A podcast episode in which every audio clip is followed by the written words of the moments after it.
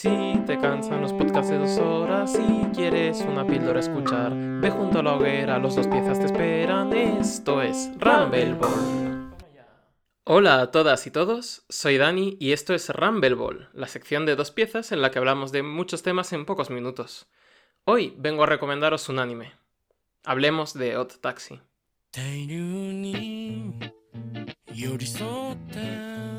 Si llevas un tiempo en esto de ver anime, sabrás lo difícil que puede resultar recomendar animación japonesa a gente que no esté muy metida en el mundillo. Joder, si hasta yo a veces siento que tengo que avisar sobre algunas cosillas de One Piece que sé que echarán para atrás a gente no acostumbrada al medio, y eso que creo que es una serie bastante accesible al público occidental.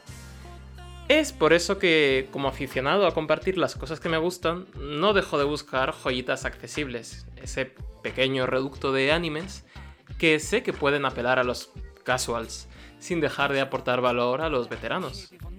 Y es gracias a cositas como Odd Taxi que creo que esta búsqueda merece la pena. Odd Taxi es un thriller policíaco que consta de 13 episodios y se estrenó en la temporada de primavera de 2021 sigue la historia de Odokawa.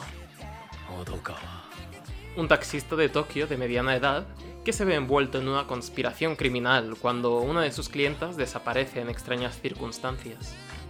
En base a esta premisa, la serie nos introduce un reparto coral compuesto de personajes de lo más variopinto, cuyas historias se entrelazan de las formas más locas e inesperadas. Aunque creo que para hablar de personajes Primero tendríamos que mencionar al elefante de la habitación literalmente. Todos los personajes de estas series son animales antropomórficos. Por favor, ya sé cómo suena, pero dadme un voto de confianza. Sí, todos los personajes son animales, pero creo que es un elemento que aporta más de lo que resta. Por ejemplo, el protagonista es una morsa, y es algo que combina perfectamente con su personalidad arisca y flemática, siendo un personaje que, sin embargo, tiene un corazón que no le cabe en el pecho debajo de su tosca piel. Uno de los mejores amigos de Odokawa es Kakihana, un mono que se pasa los días emborrachándose en el bar y quejándose de sus desventuras amorosas. También tenemos a un hipopótamo influencer, un Shiba Inu que es manager de un grupo de pop formado por gatas calico, y un spin yakuza que solo habla rapeando. Sus facetas animalísticas no simplifican o deshumanizan a los personajes. Al revés, creo que ayudan a recalcar su personalidad y darle un color distinto a cada uno de ellos, lo cual es de agradecer en un anime con un reparto tan amplio al que tenemos que prestar atención. Una vez ves la serie, es evidente que esta decisión es de todo menos gratuita. Pero sin duda, lo mejor de los personajes es cómo se relacionan entre sí. El guion de Odd Taxi es tan prieto que Kim Kardashian tendría que comer brócoli durante un mes para poder lucirlo en la Met Gala. Eh, lo siento. es una serie protagonizada por un taxista y como tal tiene todas las papeletas para tener diálogos estáticos. Al fin y al cabo son conversaciones entre una persona conduciendo y otra en el asiento de atrás. Es por eso que hace falta un gran equipo de guionistas para llevar estas conversaciones adelante.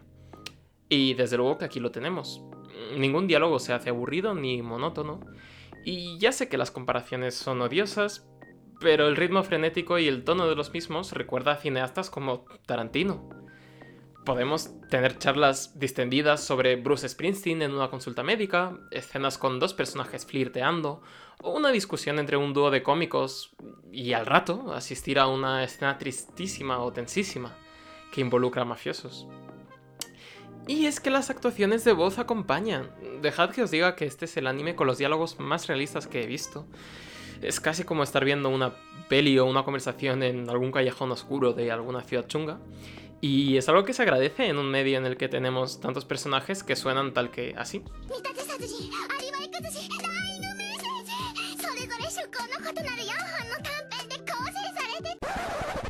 Estas conversaciones son, por supuestísimo, un nexo de unión entre todos los personajes que vamos conociendo en la serie.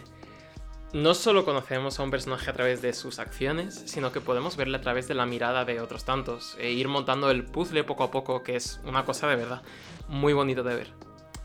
Quizá conozcáis el arma de Chekhov, que es un principio narrativo que dice que nada de lo que se muestra en pantalla es información sobrante.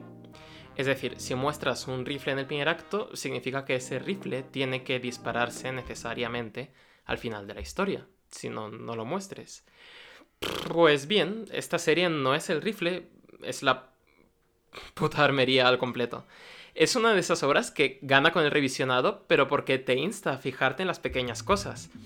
Eh, ese muñequito que te cuelgas del retrovisor del coche, esa goma de borrar graciosa perdida en alguna estantería de casa, ese anillo de compromiso en el que te has fusilado todos tus ahorros. Mm, os voy a dar un ejemplo para que veáis el nivel de detalle enfermizo que maneja esta obra. En algunos capítulos aparece un personaje muy secundario, que es una jirafa que es fan del dúo cómico Homo sapiens, al que conocemos en la serie, ¿no? Pues bien, este personaje no parece aportar nada a la trama, pero hay un detalle. En una ocasión le vemos con un bolígrafo muy llamativo. Pues veréis, cada episodio semanal de Hot Taxi vino acompañado por un podcast que los fans podían escuchar nada más terminar de verlo. El presentador del podcast era esta jirafa, que nos revela que el bolígrafo tiene realmente un micrófono oculto y que lo ha conseguido recuperar acompañado de una serie de diálogos muy reveladores. Las miradas más atentas pueden ver este bolígrafo pasando de mano en mano durante todo el anime, como un pequeño easter egg, sin más, y cada programa del podcast nos revela un diálogo en el que participó el personaje que portaba el bolígrafo en ese momento, dándonos información adicional sobre ellos e incluso pistas para poder resolver el misterio al final. Y esto es algo que te puedes saltar perfectamente y disfrutar de taxi al 100%. Pero es algo que sigue estando ahí para la gente más observadora. Y no es que solo que cada escena aporte información fascinante de cara al gran misterio de la obra, sino que siempre nos presentan esta información de la manera más interesante. Otro ejemplo. Un personaje se encuentra en una sauna. Eh, hay un yakuza que no conocemos que se sienta a su lado y empieza a hablarle de trabajo, entre comillas ante la sorpresa y terror de este primer personaje, al que sí que conocemos. Al final de la escena, tanto el público como el personaje nos damos cuenta a la vez de que el Yakuza iba con manos libres, y realmente estaba hablando por teléfono con otra persona. Mm, por sí solo, esto es un gag que mola, ¿no? Que está guay. Pero es que varias escenas después, estamos siguiendo a otro personaje cuando eh, llama a otra persona por teléfono. ¿A quién llama? A este Yakuza, por supuesto. Y entonces volvemos a escuchar toda la conversación pero contextualizándola desde el otro punto de vista. Y eso nos permite ver la imagen completa. Y así con todo. O sea, hay un personaje que quiere vengarse del prota, Odokawa, por la cosa más tonta posible si la vemos fuera de contexto. Pero es que Taxi se recrea un episodio entero en explicar por qué esta minucia es vital para dicho personaje. Y no solo eso, también se nos revela que Odokawa lleva desde el principio de la serie poseyendo algo que este personaje ansía. ¿Y sabéis qué es lo mejor? Que ninguno de los dos lo sabe. Y ahí tenemos una bomba narrativa a punto de estallar. ¿Cuándo? ¿Dónde? Pues no vais a verla venir porque la serie coloca decenas de bombas a punto de estallar entre todos los personajes de su elenco hay una gráfica oficial que te va explicando las relaciones entre todos los personajes de la serie. Y me hace muchísima gracia imaginarme a los creadores haciendo esta gráfica, uniendo hilos en una habitación, rollo teoría de la conspiración con sus gorritas de plata y todo eso. Y es realmente una cosa muy bonita el ver cómo se despliegan todas estas relaciones a lo largo del anime. Vale, vale. Y lo más flipante. Esta es la primera serie en la que trabajan su director, Baku Kinoshita, y su guionista, Kazuya Konomoto. Como persona a la que le apasionan las cosas creativas de cualquier campo, me emociona ver a gente poniendo toda la carne en el asador para un proyecto que les motiva. Y Odd Taxi exuda pasión por todos los poros. Joder, si hasta consiguen que el último episodio sea un especial de Navidad, cuya influencia de Satoshi Kon, el legendario director japonés, se huele desde aquí y no desentona.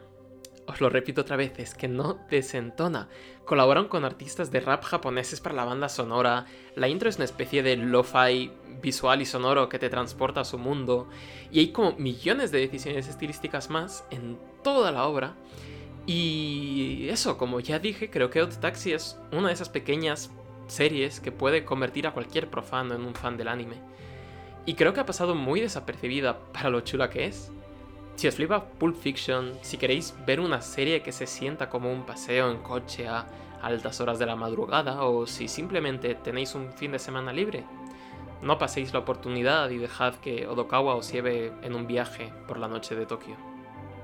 ¿Hasta dónde? Bueno, hasta donde estéis dispuestos a dejaros llevar. De nuevo, soy Dani y esto es Rumble Ball. Muchas gracias por escucharnos.